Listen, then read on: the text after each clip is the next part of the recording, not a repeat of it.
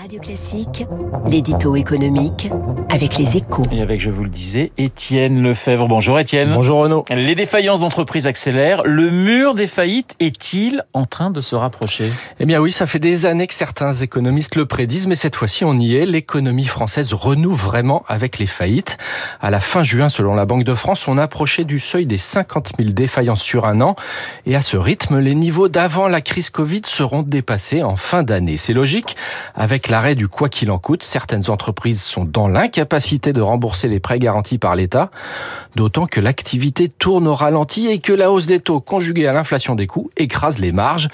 Les secteurs qui ne parviennent plus à augmenter leurs prix sont les plus touchés, à l'instar du bâtiment et du commerce.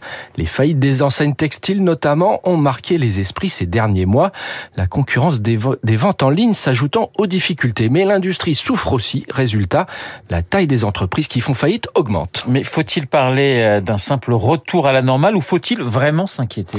Alors les économistes divergent sur l'ampleur des sinistres à venir. La plupart estiment qu'à ce stade, on reste dans un effet rattrapage après des années hors normes où on a mis l'économie sous perfusion.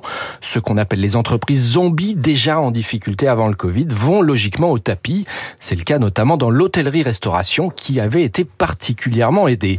Pour autant, si l'économie française ralentit, les experts de BPI France n'anticipent aussi pas d'ajustement brutal sur l'emploi et note qu'en moyenne, la trésorerie des entreprises reste confortable.